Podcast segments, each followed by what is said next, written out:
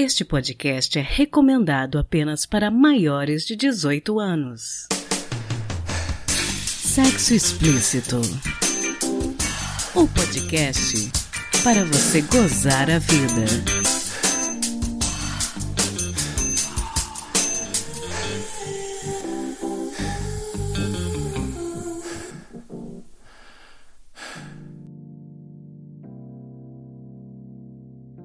Toda mulher independentemente de classe, raça, etnia, orientação sexual, renda, cultura, nível educacional, idade e religião, goza dos direitos fundamentais inerentes à pessoa humana, sendo-lhe asseguradas as oportunidades e facilidades para viver sem violência, preservar sua saúde física e mental e seu aperfeiçoamento moral, intelectual e social. Esse é o artigo 2 da Lei 11.340, de 7 de agosto de 2006. Lei essa que ficou conhecida como Maria da Penha. Não sei se vocês conhecem a Maria da Penha, mas ela é farmacêutica, nordestina e uma sobrevivente dos horrores da violência doméstica, a quem o ex-marido tentou matar duas vezes. O bandido cumpriu uma pena de apenas dois anos por isso e hoje está solto. A história de horror de Maria da Penha inspirou a criação da Lei contra a Violência Doméstica e Familiar, que mudou a vida de muitas mulheres brasileiras. Hoje, por causa do aniversário de 14 anos da Lei Maria da Penha, nós vamos falar de uma faceta pouco debatida da violência contra a mulher, porque ela não deixa marcas evidentes na pele. É a violência psicológica. Ela está prevista na lei e muitas vezes ela é o começo do drama de muitas mulheres. Hoje nós vamos falar de relacionamento abusivo e para isso eu trouxe duas convidadas muito especiais. Primeiro, um bate-papo com a atriz e podcaster Sheili Calef. Depois, esclarecimento sobre a legislação com a cientista social pela UFV, mestra e doutoranda em ciência política pela UFMG, Luciana Andrade.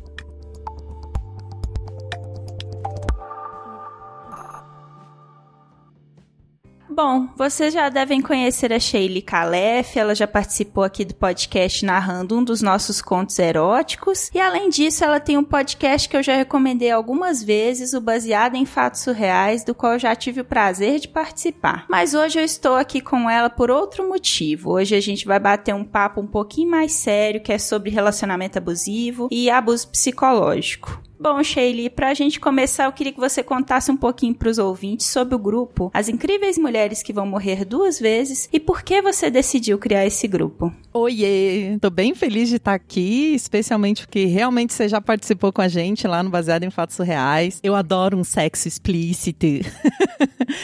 Vamos lá para esse assunto sério, é, que eu trato sempre com a maior leveza possível, né? As incríveis mulheres que vão morrer duas vezes, um grupo de apoio a pessoas que sofreram violência sexual. A gente tem esse grupo dentro do Facebook e ele tem esse nome curioso porque a gente considera o estupro uma morte. Depois que você é estuprada ou estuprado, é muito difícil você voltar a ser a pessoa que você era antes. Você pode se renovar, você pode se tornar outra pessoa, você pode se aprimorar, mas ignorar e tentar viver a vida que você vivia antes é bastante difícil, para não dizer impossível, né? Eu criei o grupo porque eu sofri violência sexual na infância e depois na vida adulta novamente. Eu já tinha falado disso num vídeo uma vez, mas eu tinha ficado meio tímida, eu não coloquei ele nas minhas redes sociais, só no YouTube, eu geralmente publico tudo no Facebook. E quando foi em 2016, no final do ano, que eu sofri uma violência sexual também, passou um meio ano eu decidi falar disso publicamente. E quando eu fiz um vídeo contando o que aconteceu comigo, comigo, várias pessoas, principalmente mulheres, mas homens também, começaram a mandar relatos para mim das violências que haviam sofrido. Só que eram tantas pessoas que eu não conseguia responder todo mundo. E eu sempre respondo todas as pessoas, né? E algumas mensagens eram mais desesperadas, do tipo: acabei de sofrer um estupro, não sei o que fazer, minha vida não faz sentido. Mensagens de pessoas realmente que estavam em situação muito desesperada. Então eu pensei: eu vou criar um grupo, porque se eu não estiver é, online, alguém está, né? Alguém no grupo está. E também porque eu percebi que as pessoas têm muita dificuldade de falar desse assunto. Então, se você nunca sofreu uma violência sexual, a tendência é não querer ouvir falar. Ou ouviu falar uma vez tá bom, sabe? Mesmo uma grande amiga minha, eu falei para ela o que tinha acontecido, é, depois de um tempo que já tinha acontecido, e ela disse assim: Então tá bom, amiga, vamos deixar pra lá, essa energia não te pertence. Como se eu estivesse segurando esse assunto porque eu quisesse, né? Alguém que sofre uma violência ou qualquer trauma, a pessoa vai falar muito disso. Então a gente precisa de pessoas disponíveis para escutar, e o grupo é isso. É um local onde a gente pode falar desse assunto com a maior tranquilidade e de uma forma corriqueira como ele é, né? A gente tem praticamente metade da população feminina vai ser estuprada durante a vida, não é um pouquinho de gente. Não tem nenhuma doença que ataque brasileiros que seja tão horrível, que ataque tanta gente quanto a violência sexual. E eu não tô falando de assédio, eu tô falando de estupro mesmo. Nossa, eu não sabia que era tão expressivo. É muito, assim, e tem dado. uma conta bem legal que eu gosto de fazer sempre com as pessoas. Se você pegar é, os dados de 2018 oficiais, foram 60 mil estupros. Mas a gente estima que isso são 10% dos estupros reais, porque a maioria das pessoas não vai nunca a uma delegacia, porque é terrível o processo. Não existe kit es- estupro como a gente vê nos filmes no Brasil. Poucos são investigados, menos ainda são punidos, né? Então é muito complexo você fazer denúncias. Se você pegar que isso é 10%, são 600 mil estupros no ano. Se você pegar quanto vive uma mulher, por exemplo, no Brasil, ela vai viver em média 75 anos. 75 anos vezes 600 mil, que é a quantidade de estupros anuais, você vai ver a probabilidade de mulheres serem violentadas durante a vida. No fim dessas contas, a gente vai ter 4 em cada 10, que é praticamente metade da população, né? Arredondando grosseiramente aqui. Mas eu nem gosto de trazer dados, porque é tão fácil achar esses dados, eles estão tão na nossa cara, um estupro a cada 11 minutos. Você pode fazer por essa conta também. Se é um estupro a cada 11 minutos, a ma- 65% não é reincidente. Quantos estupradores a gente tem? Que a gente também tem uma mania de falar que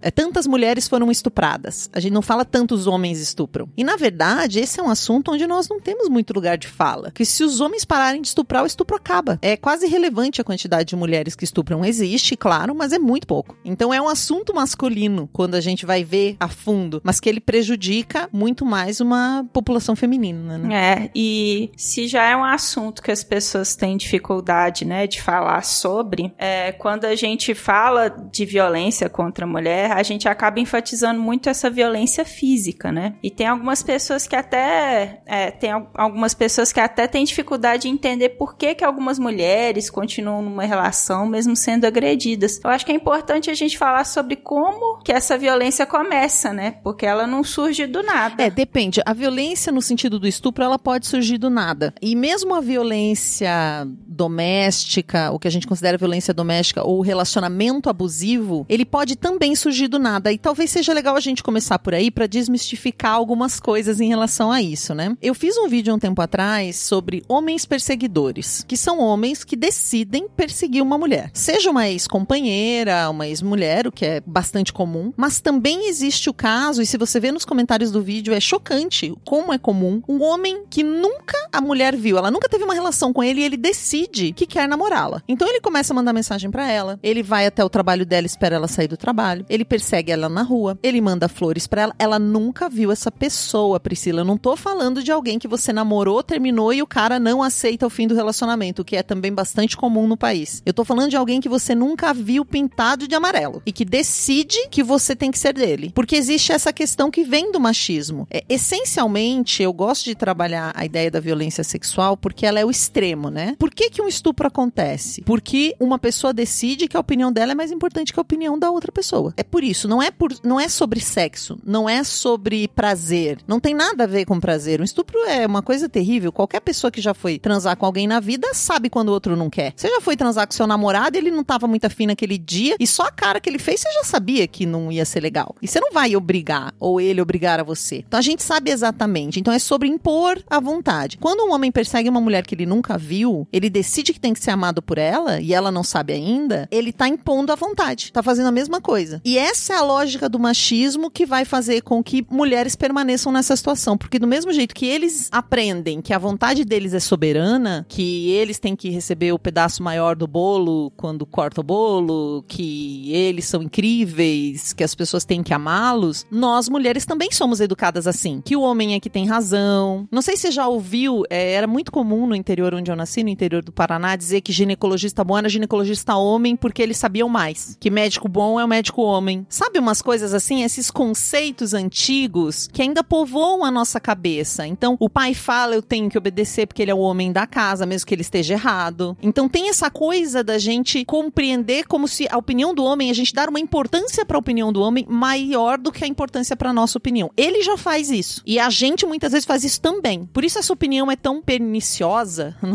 tão é, prejudicial. A gente tem uma tendência a dar mais importância para o homem do que ele tem. Importância às vezes para a opinião dele do que para nossa própria opinião, do que para o nosso próprio sentimento de estar tá ou de não estar gostando daquela situação. Quantas vezes você começa tendo razão numa briga e termina sem razão, né? Isso é um dos indícios para o relacionamento abusivo. Você começa a reparar que você tinha razão, começou uma discussão, de repente você tá pedindo desculpa. E isso acontece mais de uma vez e mais de uma vez. Então é uma essa dúvida das pessoas, por que que alguém permanece no relacionamento abusivo? Primeiro porque não percebe esse abuso, a não ser quando ele fica, quando ele vai para violência física. E uma coisa bacana de falar é que todo mundo, é, é assim, a violência contra a mulher, ela une o mundo. Homens é, em, com uma condição social pior, financeira, agridem mulher. Homens numa condição social incrível e com muito recurso agridem mulher. Homem no Brasil agride mulher, homem na Alemanha agride mulher, homem no Japão agride mulher, homem na África agride mulher. É impressionante o quanto esse consenso falso de que o homem teria alguma superioridade sobre a mulher, ele é disseminado. Sim. Né? E você começou a falar, né, de alguns sinais sobre o abuso psicológico. Tem alguns outros sinais que você acha que seria interessante as mulheres ficarem atentas para elas acordarem para o fato de que elas estão numa relação abusiva? Sim, acho que primeiro qualquer xingamento, mesmo que seja, ai, você é burra, hein? Mesmo que seja uma coisa desse tamanhinho, mesmo que tenha um tom de brincadeira, isso deve ter uma atenção especial para esse para essa palavra burra, idiota, porque essa essa esse tom de brincadeira ele revela se eu acho você burra, eu me acho mais inteligente que você. Ele revela essa superioridade, essa noção interna de que eu sou superior a você. É claro que às vezes, por exemplo, eu sei fazer bolo e você, minha companheira, não sabe. Então eu sou melhor que você em fazer bolo. Eu não tô falando de qualquer situação, sabe? Mas, o G, eu, mas isso não, não me dá o direito de expressar de que você é uma burra que não aprende a fazer bolo. Mesmo a menor, é, é, a menor, o menor indício de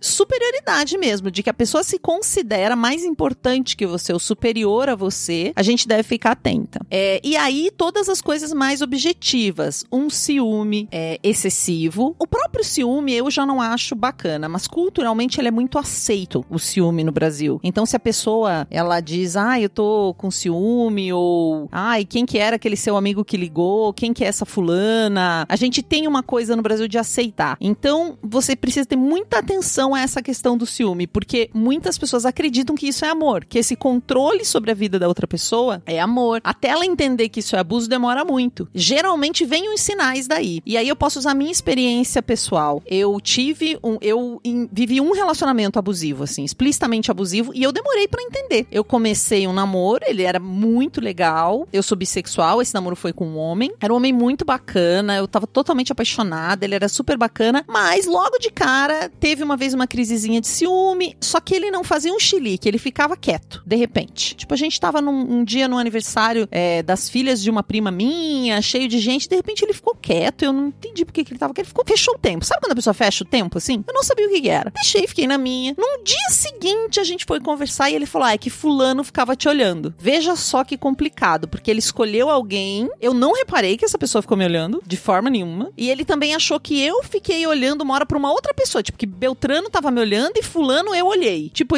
ele tinha toda uma narrativa na cabeça dele do que tinha acontecido durante a festa, que eu não, não me identifiquei com nada. E eu falei para ele, nossa, amor, imagina, piriri. A minha tendência foi o quê? Apaziguar. Foi me desculpar de certa forma, né? Foi acalmar um problema que é dele.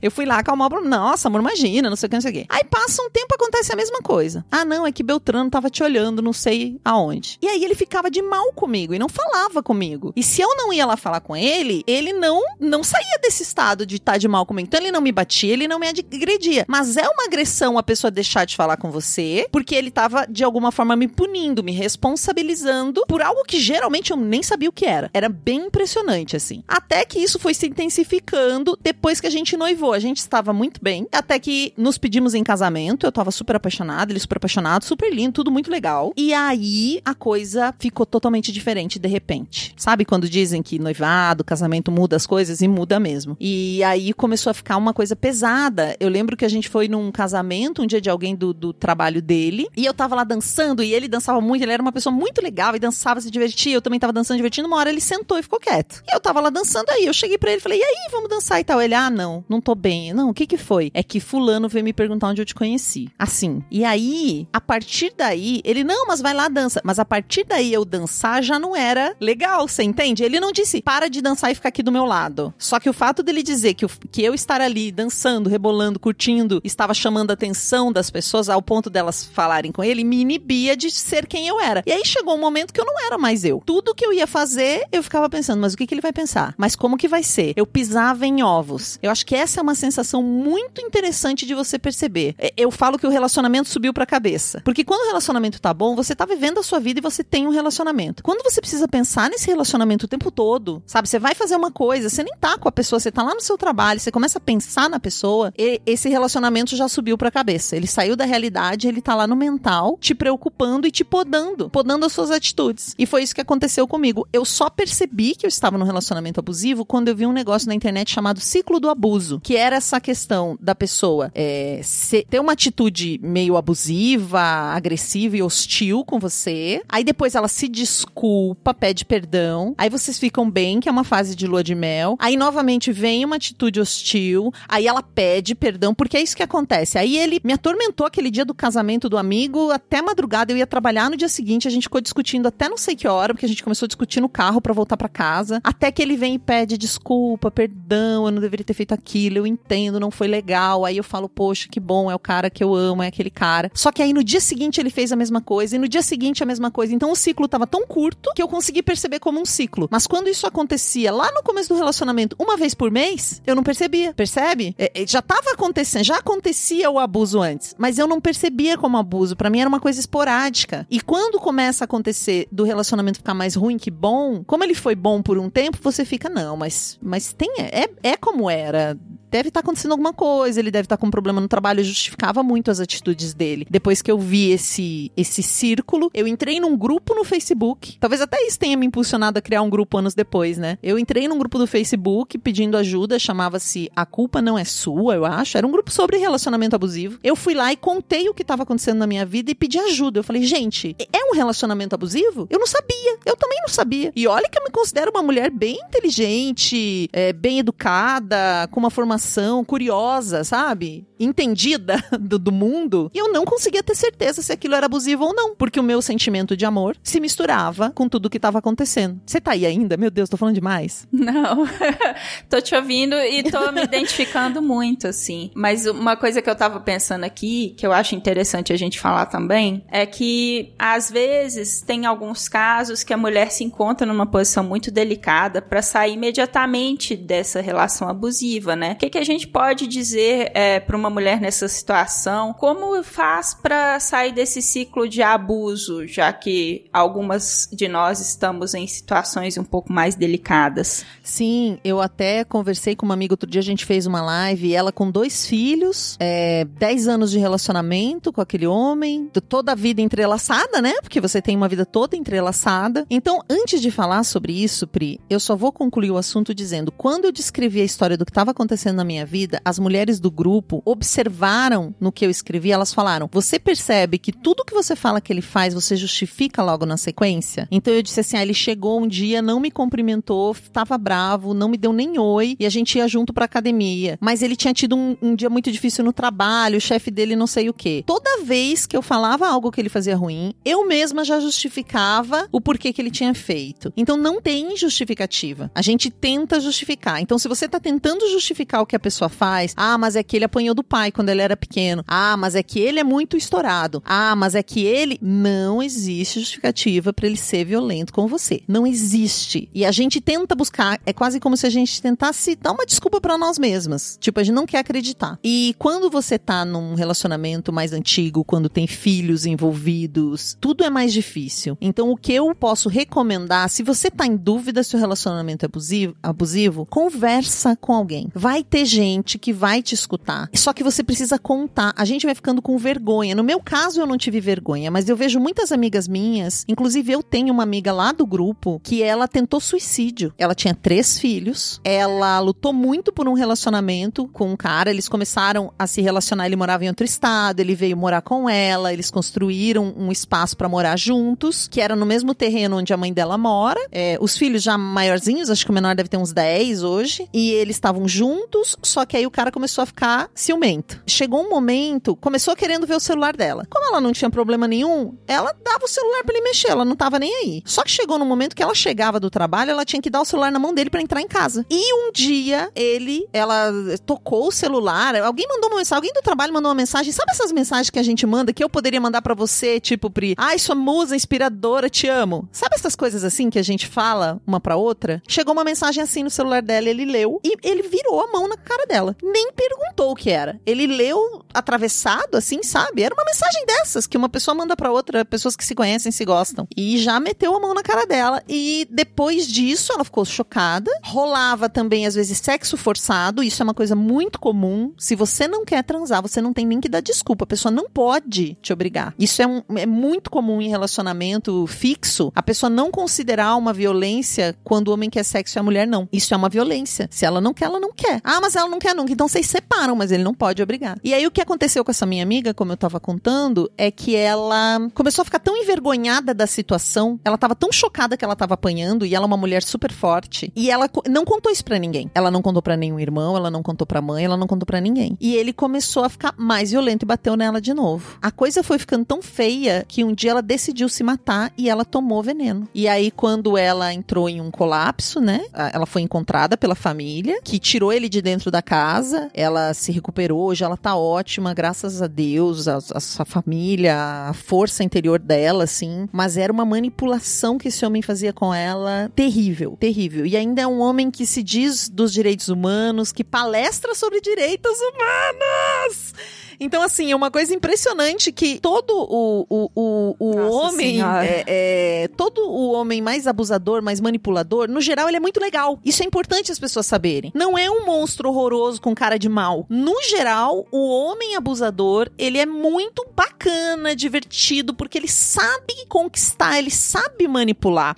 Tem uma promotora de justiça aqui, do Justiça de Saia, a Gabriela Mansur. Um dia eu fui dar uma palestra e ela também deu uma palestra no mesmo dia. E ela falou dos homens homens como sedutores sociais. Esse tipo de homem, né? É um homem que ela disse que quando ela prende ele por é, bater na esposa, por violência doméstica, tem uma fila de pessoas para depor a favor do cara. Porque na sociedade onde ele tá, com o vizinho, se ele, sei lá, trabalha no, no comércio, os vizinhos do comércio, os funcionários, ele é super legal. É naquela mulher que ele bate. Não é que ele vai bater em todo mundo. E aí as pessoas vão lá e não acreditam. O vizinho muitas vezes não acredita, a, a própria família da esposa não acredita, mas ele é tão bom, mas ele é tão maravilhoso, você não tá exagerando, porque eles escolhem uma vítima. Então, essa é uma palavra muito boa de saber, é sedutor social. Esse rapaz com quem eu me relacionei e vivi esse relacionamento abusivo, é como eu falei, você viu, eu contando, eu falei, ele era maravilhoso, ele é um homem maravilhoso, que tem um problema muito sério, que depois eu fui descobrir que já tinha acontecido isso com a ex-mulher, ele já tinha sido casado, e isso já acontecia antes, ele já estava trabalhando isso em terapia, quando começar, começou o ciúme ser muito forte, ele começou a trabalhar, então eu tava sempre naquela esperança que ele fosse resolver aquele problema. A gente terminou e voltou várias vezes. Foi uma confusão. E relacionamento não é para ser confusão, gente. Não é. Acho que a gente vê muita novela de que o casal vem,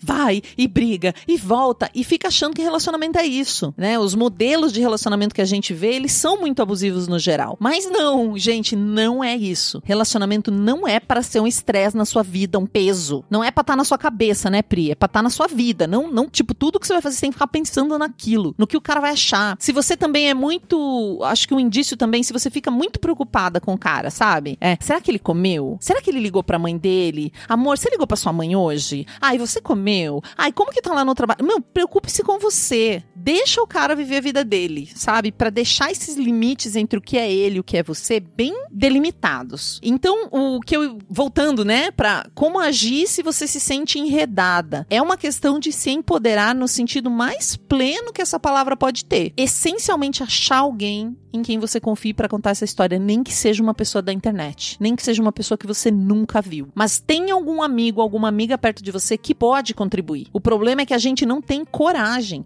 Eu tive uma amiga que era ameaçada pelo marido dela na época, aí tirar a filha, ele falava que se eles separassem, ele ia tirar a filha, o relacionamento tava uma bosta. Mas sabe quando ela me contou isso? Depois de um ano que eles estavam nesse momento. Eu falei, você tá louca, é impossível ele tirar a filha de você. Só que ela já tava tão imersa, ela não tinha coragem de falar para as pessoas o que estava acontecendo, nem para mim, que era uma grande amiga dela. Então, confia em alguém, não guarde para você. A gente precisa tirar essa, essa responsabilidade. Muitas vezes a mulher pensa: "Ah, mas eu quis casar. Já me avisaram que ele era assim". Porque muitas vezes você já foi avisada. Não sempre, porque são sedutores sociais, mas às vezes você já foi avisada. Então você fica mal de estar tá vivendo aquilo, sendo que alguém te avisou. Não tem problema, as pessoas que te amam continuam te amando. E elas que vão te amar depois, elas te amaram antes. Uma coisa que contribui também é você pensar, poxa, eu vivi 20 anos da minha vida sem esse cara. Eu posso viver sem ele. Eu vivi 25 anos. É você que constrói a sua vida. Porque o abusador, né, o manipulador, ele vai fazer parecer que você não será nada sem ele do lado. Ele vai te dizer isso muitas vezes em palavra. Ninguém vai te amar como eu te amei. Sabe essa coisa que é frase de música? Você vai amar quem você quiser, minha filha. Com certeza você vai ser amada. Muito mais ainda. Quem pode olhar na sua cara e dizer isso? Ninguém. Você vai amar porque o amor é seu, não é do outro. Então, é a gente vai acreditando nessa história. E quando você tem filhos, quando você às vezes não tem uma profissão, isso vai ficando pior. Então, tem prefeituras que têm programas muito legais. Eu conheci a prefeitura de Barueri aqui em São Paulo. É a Secretaria da Mulher fica junto com a Delegacia da Mulher. Então, eles têm programas lá que ensinam profissões. Eles têm um hotel modelo lá dentro onde você aprende a ser camareira, você aprende... sabe se você nunca teve emprego na vida, porque às vezes isso acontece, a pessoa sai da casa da mãe para casar com um cara, fica 20 anos casada com aquele cidadão, numa situação terrível, um dia resolve realmente dar um basta naquilo e não sabe nem por onde começar a trabalhar, porque nunca trabalhou fora. Então lá eles têm inclusive programas para ensinar profissões básicas. Você quer ser manicure, você quer ser trabalhar como camareira, você pode fazer algum tipo de artesanato ou manualidade, se você for boa nisso. E tem todas as, as aulas, assim, é muito legal, porque eles compreendem a complexidade do problema, né? Muitas vezes é uma questão financeira, é uma questão de moradia. Porém, existem casas de abrigo para onde você pode correr se você está sendo ameaçado, onde você pode ir com seus filhos. É claro que isso é uma última alternativa, sim, mas tem homens que são muito violentos, né? Que isso desemboca por uma violência onde você tem que literalmente se esconder. Então, quando você vai para uma casa dessas, ninguém vai saber onde você tá. Você pode ir com as crianças junto. Então, tem, tem estratégias, mas tudo isso só vai acontecer se você falar. Então, toda força que a gente precisa dar para alguém é que essa pessoa fale. E no caso de você ter uma pessoa assim perto de você, você tem que ter o ouvido de não julgar. Porque se a gente já vai, nossa, mas como é que você aguenta isso? A pessoa não vai falar mais nada. Não tem como a gente saber. Às vezes é pela sobrevivência, às vezes esse cara ameaçou ela num grau que ela acha realmente que ela vai ser morta se ela sair daquela situação. Ou vai ficar sem os filhos, às vezes ele tem poder para tirar os filhos. Eu atendi uma moça, muita gente me liga, né? E ela entrou em contato comigo porque, veja só, é uma história terrível, vou contar, tá? Porque eu acho que as pessoas não têm noção do tamanho dos problemas. Esse, ela namorava um rapaz, eles se casaram, ela já tinha um filho de um primeiro casamento e eles foram morar meio que no interior e ele ia trabalhar todo dia e trancava ela em casa. Ela engravidou do segundo filho e ela ficava trancada. E ele começou a trabalhar, ele tinha que trabalhar numa outra cidade próxima. Ele, ele deixava ela trancada a semana inteira. Ele só abria a porta quando ele chegava, então ela não podia sair para nada de dentro do perímetro ali da, da residência, né, e do portão. Só que começou a faltar coisas, às vezes faltava coisas. Quando esse bebê nasceu, fralda, eventualmente faltava comida. A vizinha passava pela grade para ela. Ela só tinha, ela passou dois anos da vida dela falando apenas com ele e com essa vizinha. Até que um dia ela conseguiu fugir. Literalmente, ela deu um jeito de fugir. Fugiu com essa criança e com o filho mais velho. Ela não tinha lugar para morar, ela não tinha casa, ela foi pra rua, até que ela conseguiu um trabalho numa pizzaria. Gente, é uma, é uma saga, mas é, é terrível. E aí ele veio todo bonzinho, um tempo depois falou: Poxa, você tá aí e tal, é, deixa eu levar as crianças para passar um final de semana comigo. Ela deixou o mais velho. Ele roubou a criança, sumiu com a criança, mudou de casa. Ela levou meses para encontrar onde, onde, essa criança tava, sendo que ela tinha um pequeno trabalhando num, num, num emprego que pagava super pouco. Depois ela entrou na justiça, só que o cara tem grana, tem um super advogado e tá com a criança até hoje. Até hoje ela tenta rever o filho de secretaria em secretaria, falando com os advogados públicos, porque ela não tem condições financeiras. A gente já tentou arrumar, né, advogada para colaborar colaborar. Então, olha o tamanho do problema. Se a pessoa não tem casa, não tem comida, ela fica dependente. Sim. Bom, é, escutando você, esse relato tão duro, tão difícil, é, eu tava aqui pensando que às vezes tem algumas pessoas que estão ouvindo a gente que elas são abusivas e não sabem que são. De repente, a gente pode é, falar um pouco sobre como que a gente tem uma noção se uma atitude nossa está sendo psicologicamente abusiva ou não e como mudar se você percebe que você tem esse tipo de atitude que machuca outra pessoa. Isso é muito interessante, Pri, porque nós, quando nós somos abusados, a gente aprende a ser abusivo ao mesmo tempo né? Porque você aprende essa lógica de dominância, de alguém domina e manipula, o outro é manipulado. Então, se eu não tô sendo manipulado, eu tô manipulando. É muito comum que esse papel, ele, num relacionamento, especialmente esses relacionamentos que a gente sabe que tem muita briga, que tem muita tensão. Todo mundo conhece algum casal que vive assim, se é que já não viveu isso em algum relacionamento. Ele geralmente, esse papel do, do manipulador, ele vai mudando de um pro outro. Porque eles vão descontando, né? Um vai descontando no outro. E a coisa vai ficando confusa ali. Então é fácil fácil realmente você ser abusivo com alguém. E no geral é quando você se sente superior a essa pessoa. Vamos tentar juntas ver quais são as atitudes que todas as atitudes que a gente já falou, né? Então, se você chama o outro de burro, se você o diminui na frente das pessoas, que é coisa mais é triste do que ver um casal que não tá bem e um fica alfinetando o outro na nossa frente? Todo mundo já viveu isso. Então, se você tem algo para resolver sobre o seu relacionamento, você resolve com a pessoa. Ou você pode até conversar, digamos, ah, eu tô eu sou casada com você, Pri, porque isso também acontece em relacionamentos homoafetivos. A gente não pode ter a ilusão. É claro que os homens, pela nossa nossa cultura reproduzem mais esse tipo de comportamento, mas a gente também tem isso em relação entre duas mulheres, por exemplo, onde uma acaba fazendo esse papel de mais dominante. Então, digamos que eu sou sua parceira, Pri, e eu, ao invés de eu de falar com você, eu poderia falar com uma amiga e falar, poxa, a Pri tá estranha, não sei o quê, mas eu não faço nenhuma coisa nem outra. A gente tá numa festa, tem outros amigos e eu começo a te criticar. É, mas é que a Pri, né, vocês sabem, lá em casa não faz nada. Ou a hora que você começar a fazer isso lá em casa, Pri, aí você poderia dizer isso daqui aqui. Sabe quando rola até aquele olhadinha no final do comentário, que a gente sabe que o casal tá tretando e que é um desconforto para todo mundo que tá vendo? Esse tipo de coisa é indício de algum abuso. Porque não, um casal não vai fazer isso, muito menos na frente de alguém. É, tá faltando uma conversa, tá faltando compreensão, quando você não consegue falar dos seus sentimentos ou entender o outro de jeito nenhum, talvez você esteja sendo abusivo, o outro está tentando te dizer algo, ou a outra pessoa sempre tem uma reclamação comum, que ela repete aquilo, repete aquilo, e você não consegue entender aquela pessoa. Você começa a falar que ela tá exagerando, que ela é exagerada.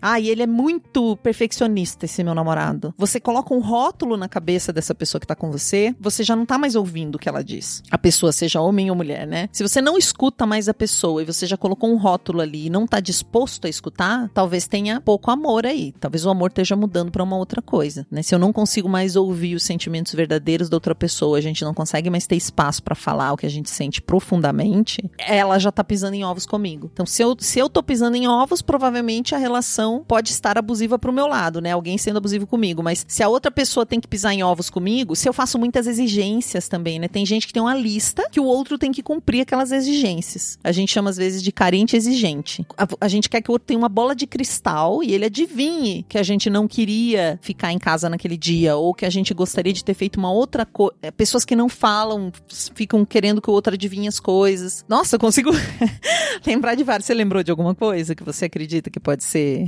abuso? É engraçado porque escutando você falar, tá vindo todo o histórico do meu ex-marido na minha cabeça.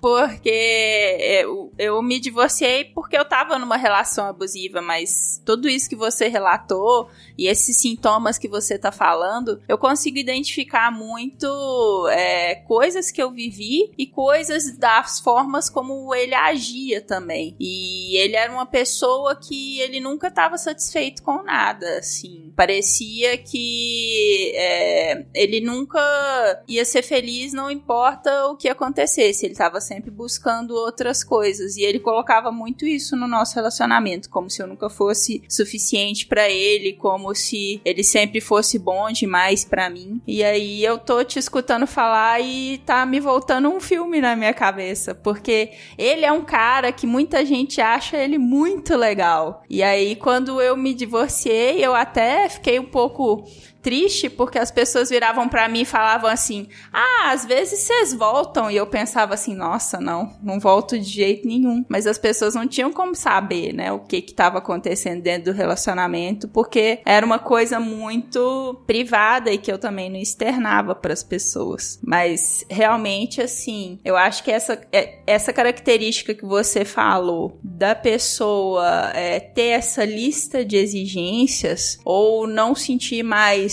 é, a não ser mais uma relação de amor que ela acha que ela tem que entender o outro lado da pessoa foi algo que me veio muito assim, porque chegou num determinado ponto que o que eu falava ou fazia não fazia diferença para ele, era como se ele tivesse morto por dentro, digamos Nossa, assim. Nossa, que triste, né? Você falando, eu lembrei de uma outra característica que pode indicar um relacionamento abusivo, que é a competição do casal, especialmente profissional. Uma coisa é eu estar com alguém, essa pessoa conquista algo e aí isso me estimula a querer ser melhor. Isso é um casal que vai crescer junto. Então, é, já aconteceu de eu namorar pessoas que ganhavam menos do que eu, que estavam em outro momento de carreira, enfim. E isso estimulava a pessoa a me admirar e a também correr atrás do dela. Isso é saudável. Agora, eu já tive um namorado uma vez que ele olhou para mim e disse assim: É, isso aí é muito fácil também, isso que você faz. Você consegue lá trabalhar e fazer uma organização. Quero eu viver assim um dia. Ele desdenhava, como se o que eu tivesse conquistando, que naquele momento era eu tinha menos horas de trabalho para conseguir ganhar a mesma coisa que ele ganhava, fosse um desdém. Eu tive um outro namorado que disse assim para mim um dia: "Olha só, nunca mais a gente se falou depois disso".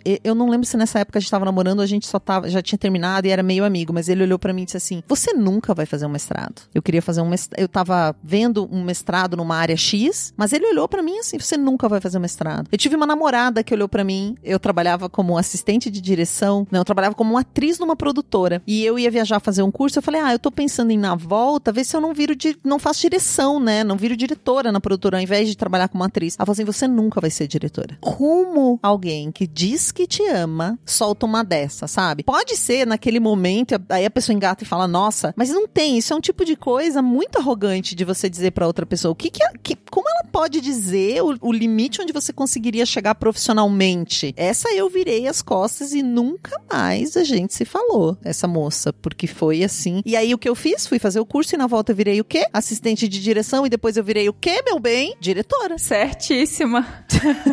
Você percebe? né? Tipo, oi?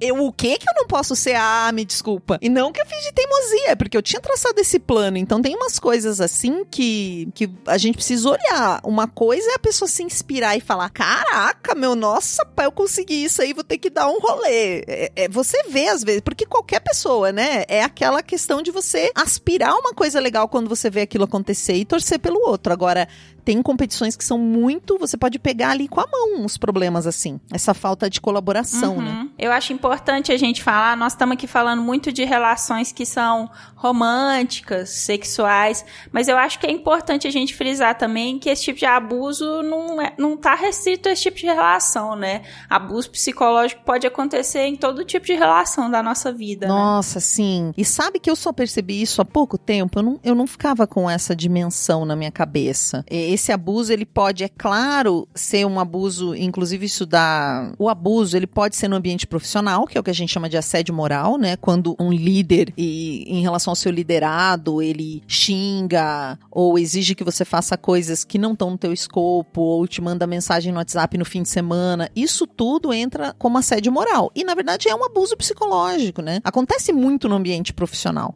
Ou assédio ou assédio moral. E sabia que São Paulo, eu fiz uma pesquisa por causa de um cliente, é, eu fiz essa pesquisa no ano passado, no início do ano passado. Então, em 2018, nós tínhamos três casos sendo julgados por dia de assédio moral no trabalho. Em São Paulo, só na cidade de São Paulo. Então, assim, isso é algo tão comum, esse tipo de abuso de autoridade, é algo tão comum que gera, inclusive, muitos processos e muito dinheiro e muitas indenizações é, de chefe que grita com funcionário. Sabe essas coisas que já foram comuns antigamente eram consideradas algo corriqueiro, né? Isso não se faz, né? Isso é tudo relacionamento abusivo, mas entre amigos, ai, entre pai e filho, entre pai e filho, existem muitos pais que e mães que se consideram donos da criança que colocaram no mundo, né? Inclusive quando vira adolescentes ou adultos. E veja só, eu tenho um colega que trabalhou comigo há um tempo atrás num projeto e um dia ele me escreveu perguntando se ele estava sendo abusivo com a filha dele. A filha dele, ele é um senhor hoje e ele, eu nem sabia, mas ele tem uma filha, essa filha tem um filho, bora com ele, ela não, ela foi casada, não deu certo, enfim. E ele falou que ele puxa ela pelo cabelo, uma mulher adulta, que ele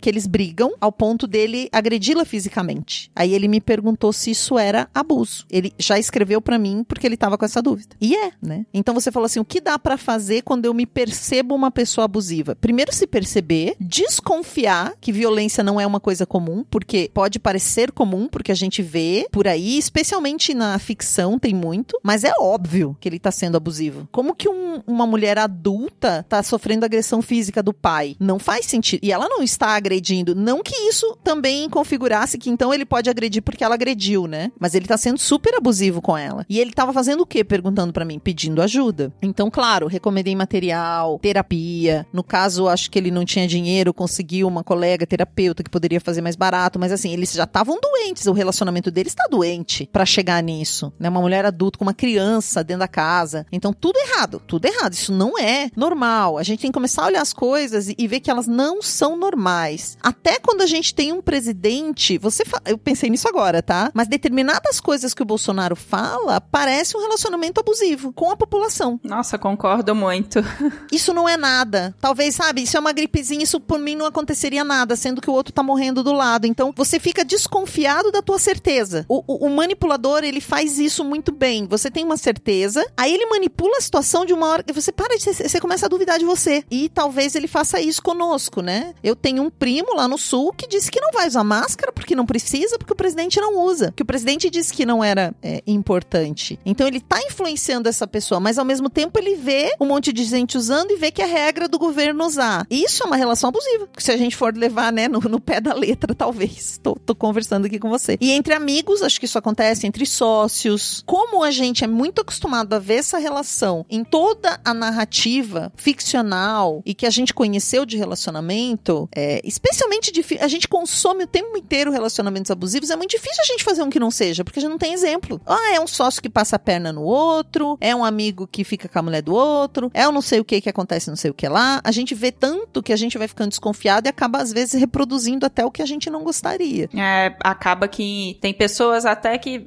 convivem com a violência cotidianamente no interior do país, ou, né, tem, é, você falou do Bolsonaro, tem gente que tem um tio que é verbalmente agressivo, como ele, e, e, normatiza isso, né? Uma coisa que não é para ser normatizada. É o que se faz com ele. Ah, ele é assim mesmo, é o jeito dele. O jeito dele é esse jeito, né? Eu queria só dar mais um exemplo de amizade. Eu tinha um colega que era um amigo e a gente começou a trabalhar junto. E um dia eu percebi que eu sempre chamava ele para trabalhar. E volta e meia ele tinha oportunidades, né? Era na área de arte, de teatro, de atuação eu via que ele tinha oportunidades, ele me falava, ah, eu tô fazendo projeto tal, e ele contratava pessoas para aquele projeto, ele não me chamou. Aí um outro projeto, ah, não sei o que, chamei fulana de tal. Super coisas que eu poderia fazer. E passou bastante tempo assim, até que um dia eu cheguei para ele e falei, amigo, eu sempre te dou várias oportunidades, né? Eu sempre penso em você e eu percebo que você tem várias oportunidades onde você poderia me chamar e nunca me chama. Então eu tô sinalizando para você que eu tô achando essa situação um pouco desequilibrada. Acho que a gente pode pensar em termos de equilíbrio. Não que a gente faça as coisas em, no, em termos de amizade para receber em troca. Mas se você sempre lava a louça e a outra pessoa não lava, se você sempre cuida da viagem, a outra pessoa não cuida, se você é que cuida dos filhos, do interesse dos filhos, a outra pessoa não cuida, se você é que sempre organiza a agenda para sair com as amigas para jogar o vôlei e ninguém mais cuida, esse tipo de coisa vai dando uma descompensada para um lado ou para o outro. A gente precisa entender essa, talvez buscar esse equilíbrio. Quando sentir um desequilíbrio, um desconforto, um, uma coisa assim, porque a gente fica, né? Poxa, mas o que, que, tá acontecendo aqui, né? Parece que só eu tô cuidando de não sei o quê. Levar isso pra uma conversa, porque pode começar aí o problema. Né? Uhum. Né? Bom, o papo tá muito bom. E aí, é, aqui no podcast a gente sempre termina os nossos bate-papos com um conselho pros ouvintes gozarem mais a vida, tendo em vista tudo isso que a gente conversou aqui hoje, Sheili. Que conselho que você gostaria de dar para os ouvintes gozarem mais a vida? Bom,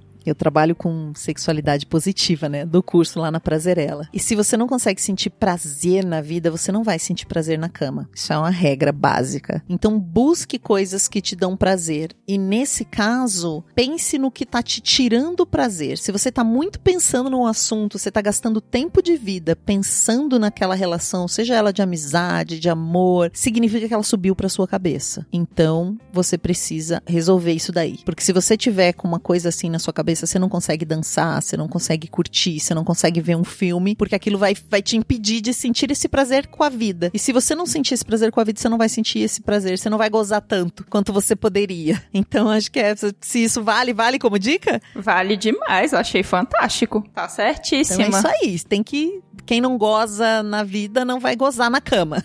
Concordo demais. E onde que a gente acha você, Sheili?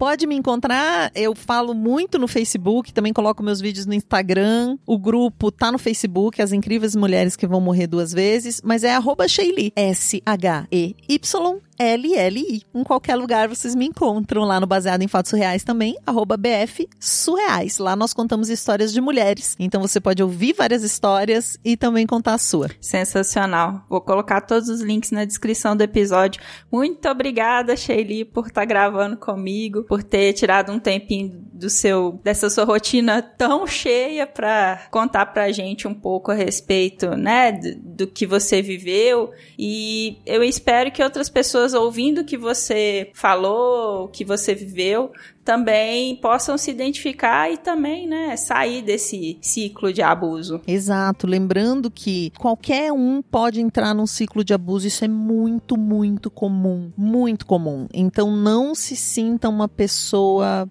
burra.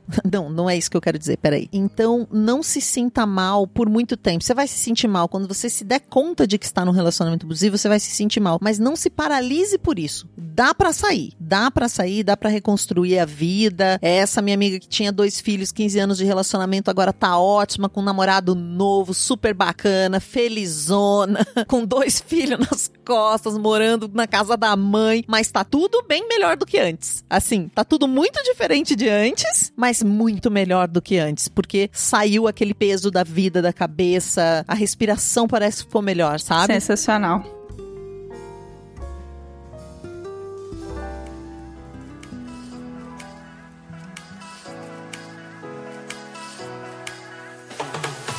Preencha a primeira pesquisa com ouvintes do podcast Sexo Explícito. Vai lá em bit.ly barra se pesquisa bit.ly barra SE Pesquisa, tudo junto, e preencha essa pesquisa que é para eu te conhecer melhor e a sua voz ser ouvida. Me ajude a fazer um podcast cada vez mais inclusivo. O link da pesquisa também vai estar no Instagram do podcast, que é o arroba Sexo Explícito Podcast. Obrigada!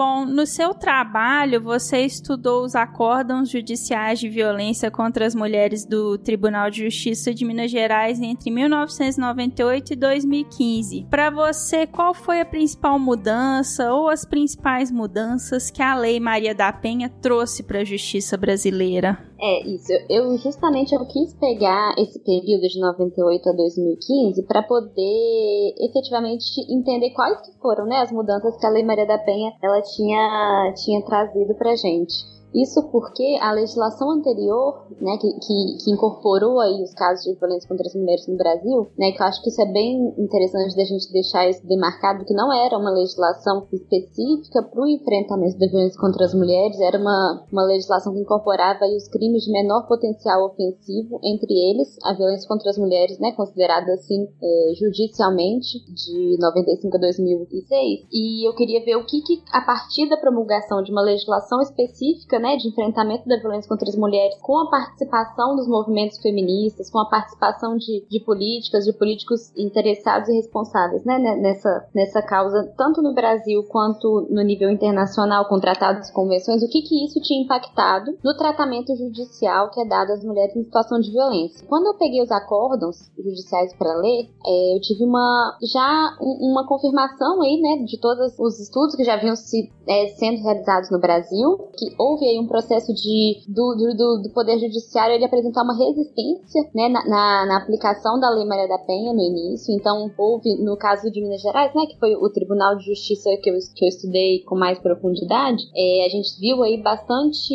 recorrente acórdão de um juiz, especialmente um juiz do, do município de Sete Lagoas, indo frontalmente assim, né, contrário à Lei Maria da Penha, inclusive afirmando que era uma legislação que, que ia ao contrário aos preceitos divinos, porque a culpa de todas as desgraças do mundo seria da mulher. Assim, exatamente com essas palavras, ele, ele proferia os seus, os seus julgamentos. Então a gente viu uma série de resistências nesse sentido, de aplicação da legislação mesmo, e né, essas são as mais, como que eu posso mais explícitas, assim, e as em menor grau de não, não, não seguir os, os artigos da Lei Maria da Penha mesmo. Então, quando a gente teve um processo aí longo, né, judicial, que foi até o STF, o STJ, de é, representação condicional ou incondicional das mulheres em situação de violência, né, para o prosseguimento da ação. Então, esse foi um debate também muito presente no, no judiciário, apesar da lei já ter informado isso para decidir se era necessário ou não é, a representação das mulheres no caso de violência. Né? A legislação ela deixa bem, bem evidente de que não é necessária a representação das mulheres para que o, o, a ação judicial tenha seguimento. Para além desses, desses impactos que a gente vê como negativos do judiciário, eu acho que é importante é, mencionar os impactos que foram positivos com a criação da Lei Maria da Penha, né? Que ela, ela trouxe aí grandes inovações para o sistema judicial brasileiro. É, a, a, começar pelo, pela caracterização da violência como uma violação dos direitos humanos das mulheres, tendo como base a questão de gênero. E eu acho que isso é muito interessante a gente deixar demarcado, porque quando a gente vai pensar, por exemplo, na, na,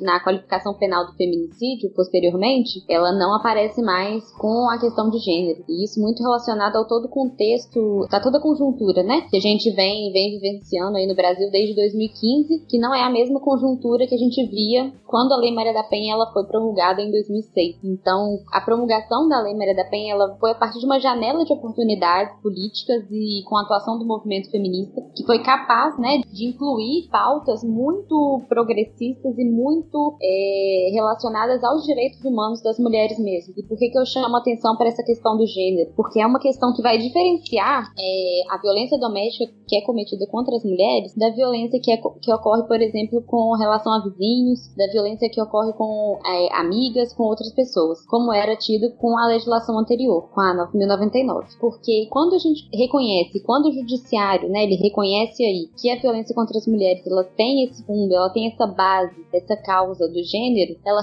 é, há o reconhecimento que é uma violência construída histórica e socialmente, tendo né, a mulher nessa relação acabado figurando aí no polo mais fraco. É o polo que é, vivencia violências físicas, psicológicas, é, morais. Então é um outro reconhecimento aí do sistema de justiça com essa tipificação das violências. A gente para de caracterizar somente a violência física, com o judiciário intervindo apenas na violência física, tendo aí um sistema de justiça intervindo também né, nessas outras formas de violência. E, e interessante que eles, ao longo desses anos que eu, que eu analisei os acórdons, eles é, é, apresentaram esse debate, né? Até, que ponto o judiciário ele deve intervir na situação de violência contra as mulheres. Então, a violência psicológica ela passa a ser reconhecida como uma violência que demanda atuação é, do Estado, atuação do judiciário. Então, esse é um outro ponto que eu acho bastante interessante de, de mencionar, assim, dos impactos, né? Que a violência contra as mulheres, que a Lei Maria da Penha, ela proporcionou no tratamento da violência contra as mulheres pelo Poder Judiciário, especialmente o de Minas Gerais, que foi o que eu analisei.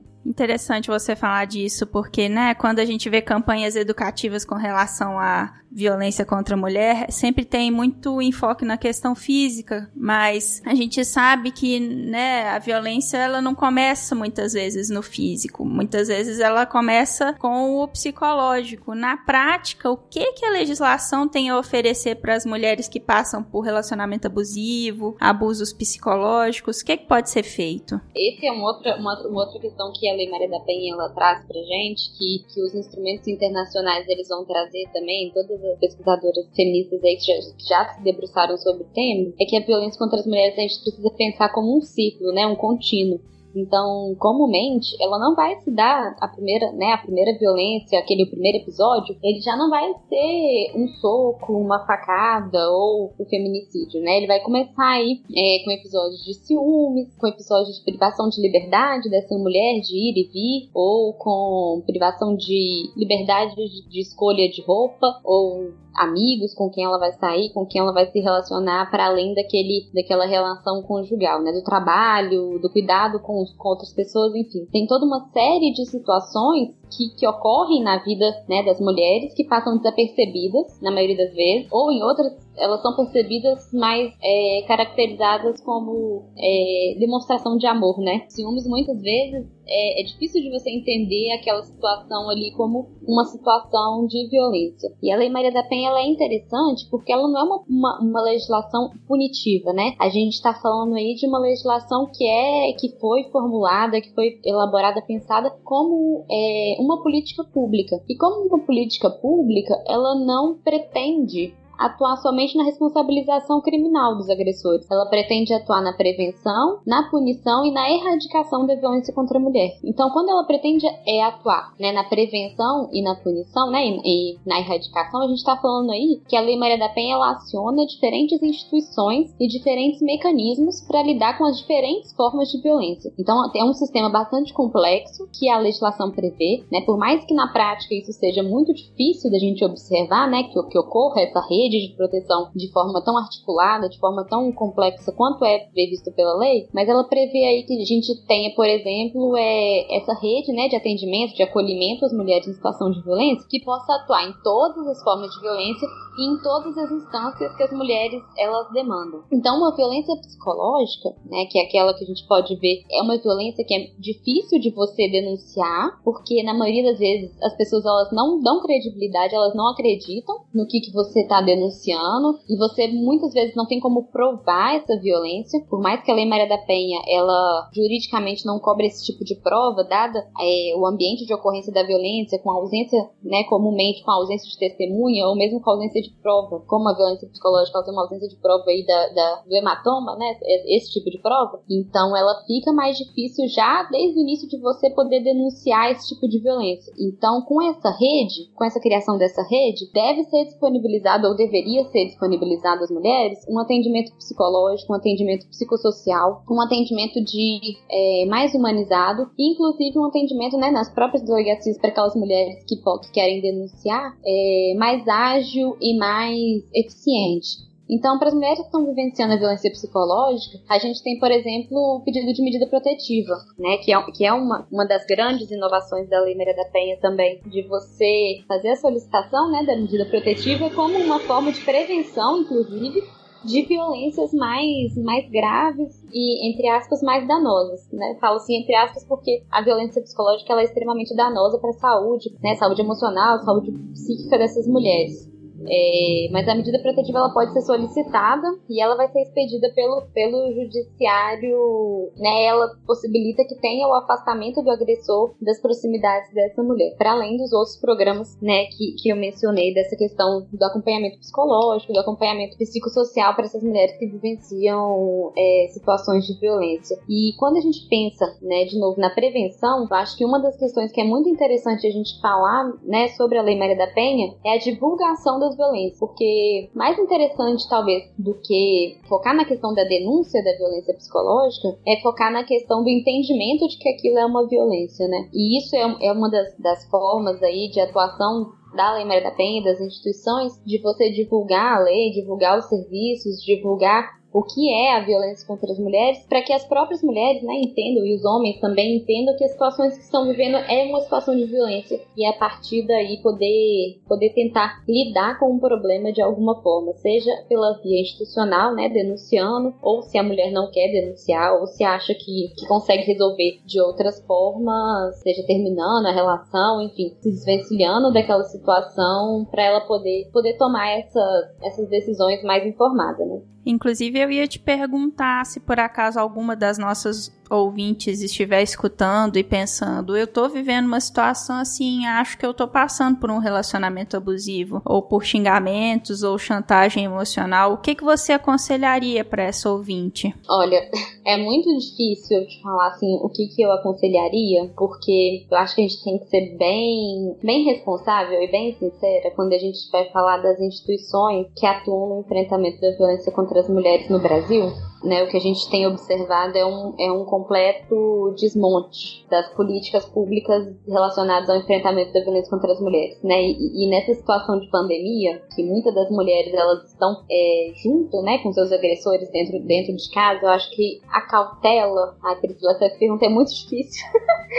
Alguma coisa que a pessoa possa fazer que esteja dentro de, das possibilidades dela, entende? Nossa, porque assim, do jeito que as coisas estão, fica muito difícil, né, da gente falar com a mulher para denunciar. E... Sim, muitas delas estão, né, encarceradas com seus agressores, né? É, eu acho que a gente tem que muito levar em conta essa situação que a gente está vivendo agora, de permanência, né, desse isolamento social, que muitas mulheres, e isso já foi apontado aí por, por notícias do Rio de Janeiro, na China, né, começou na China, então é, já tem notícias de que houve um aumento considerável de violência contra as mulheres nesse período. Eu acho que as mulheres, né, que conseguem conseguem perceber que estão vivendo nessa situação de violência, que estão vivendo né, nessa dependência e de, de, de fazer uma denúncia, que eu acho que a primeira coisa nesse sentido seria contar para alguém, né? Não passar por, esse, por essa situação sozinha porque por mais, né, e aí agora pensando em realidades municipais muito diferentes, por mais que o município ele não tenha uma delegacia especializada, ele não tenha, né, um atendimento muito especializado a essas mulheres que estão tá vivenciando situação de violência, os municípios na maioria das vezes eles contam com CREAS, com CRAS, que são serviços especializados, serviços da assistência social que contam com apoio psicológico. Então, talvez também, né, são, são serviços interessantes de buscar auxílio, a depender da realidade, né, que essa mulher ela se encontra. Tem aí é, organizações feministas, movimentos feministas que atuam no enfrentamento da violência contra as mulheres, então é interessante é, ir atrás, né, dessas pessoas. No município de Viçosa, aqui em Minas Gerais, por exemplo, a gente tinha é, o programa Casa das Mulheres, né, eu falo assim dessa coisa de pensar a realidade local, porque, por exemplo, o programa Casa das Mulheres era uma iniciativa super legal, era uma iniciativa, né, que estava próxima próxima aí das mulheres, né, em situação de violência, e que por uma questão do, da política municipal, o executivo parou de fomentar e financiar o projeto e ele foi extinto. Então, para além, né, desse período da pandemia, a gente está vivendo aí um período muito complicado relacionado às políticas para as mulheres, às políticas de enfrentamento da violência contra as mulheres. Eu acho que nesse momento de pandemia, nesse momento de isolamento social, né, as situações de violência elas precisam ser publicizadas para alguém, para a pessoa não, né, para a mulher não passar por isso sozinha. Tentar fazer esse mapeamento de quais as instituições são seguras, quais as instituições ela pode fazer essa denúncia. E se a mulher se sentir, né, confortável, se sentir segura, se sentir com, com respaldo mesmo mesmo para fazer essa, essa denúncia e for da vontade dessa mulher, que ela procure, né, as delegacias especializadas ou não, que por mais, né, que a gente esteja vivendo aí esse período de isolamento, a segurança de vida, assim, das mulheres que, né, que vivenciam situações de violência, ela também tem que ser é, prioridade, né? A gente não pode continuar é, enclausurada dentro de casa, temendo um vírus, mas colocando a nossa vida em risco com a pessoa que deveria, né, ser a pessoa que, que nos trouxesse também algum tipo tipo de, de segurança e em muitos casos a gente sabe que o ambiente doméstico ele é o contrário desse ambiente de segurança, ele é o contrário desse ambiente acolhedor, ele acaba sendo um ambiente onde há é, a violência, onde há agressão física, onde há a morte. Então, são questões muito delicadas, né, que, que, que precisam ser consideradas, mas que, que passar por isso sozinha, é, eu penso que nunca é a solução. Primeiro a gente entende o que a gente vive, depois a gente né, luta contra isso de alguma forma. Bacana demais. Bom, é, eu gostaria de saber onde que a gente encontra você nas redes sociais, Luciana. É, eu, eu tô no Facebook, no Instagram, no currículo lá, que é o currículo da academia, e no e-mail. Normalmente eu, eu respondo aí no mesmo dia, com algum tipo de demora ou não, a depender das demandas maternas, doutorais, laborais do dia, mas é, precisando de alguma coisa, né? É, que, que, eu possa, que eu possa ser útil também, é só chamar pelas redes sociais. Não, sensacional. Vou colocar os seus links na descrição do episódio. Muito obrigada, viu, por ter conversado comigo. Sei que tá correria para todo mundo, mas eu agradeço demais pelas suas explicações. Tá joia, então. Abraço. Tchau. Oh, tchau.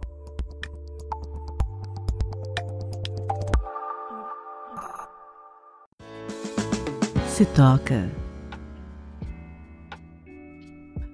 Essa semana eu vou contar um pouco de história para vocês. Minha dica é que vocês procurem no Google sobre o movimento Quem Ama Não Mata, iniciado na década de 1980 pelas repórteres Dagmar Trindade e Miriam Cristos e pela chefe de reportagem da TV Globo Minas, Antonieta Goulart. Esse movimento foi criado em Belo Horizonte em agosto de 1980, ainda durante a ditadura militar, e é um dos mais antigos do país. As mortes de Heloísa Balesteros e Maria Regina Souza Rocha, assassinadas pelos maridos, deram origem ao ato que reuniu cerca de 400 mulheres na escadaria da Igreja São José, em Belo Horizonte. Essa mobilização prosseguiu durante o segundo julgamento de Raul Fernandes do Amaral Street, o playboy paulista Doca Street, que assassinou brutalmente em 1976 a socialite mineira Ângela Diniz e havia sido condenado a apenas dois anos de prisão, porque, segundo o juiz, Raul tinha tirado em legítima defesa da honra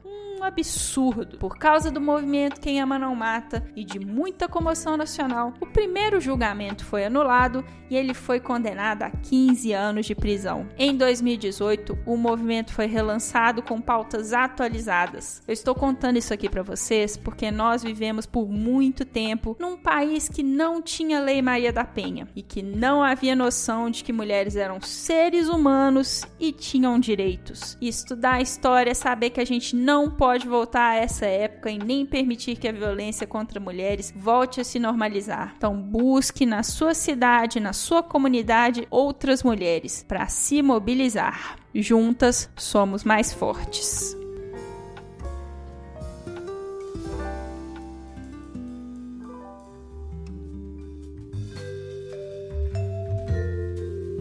Por causa da duração e da seriedade desse episódio, eu optei por não termos conto erótico hoje. Conto com a compreensão de vocês. Com edição e vinhetas da cafeína do podcast Papo Delas, eu me despeço de vocês, agradecendo a Sheili e a Luciana Andrade por terem participado desse episódio. Lembrando que já estamos com o nosso PicPay ativo, então se você acredita no nosso projeto, passa lá e doa um, cinco, dez reais pra gente. Qualquer quantia vale.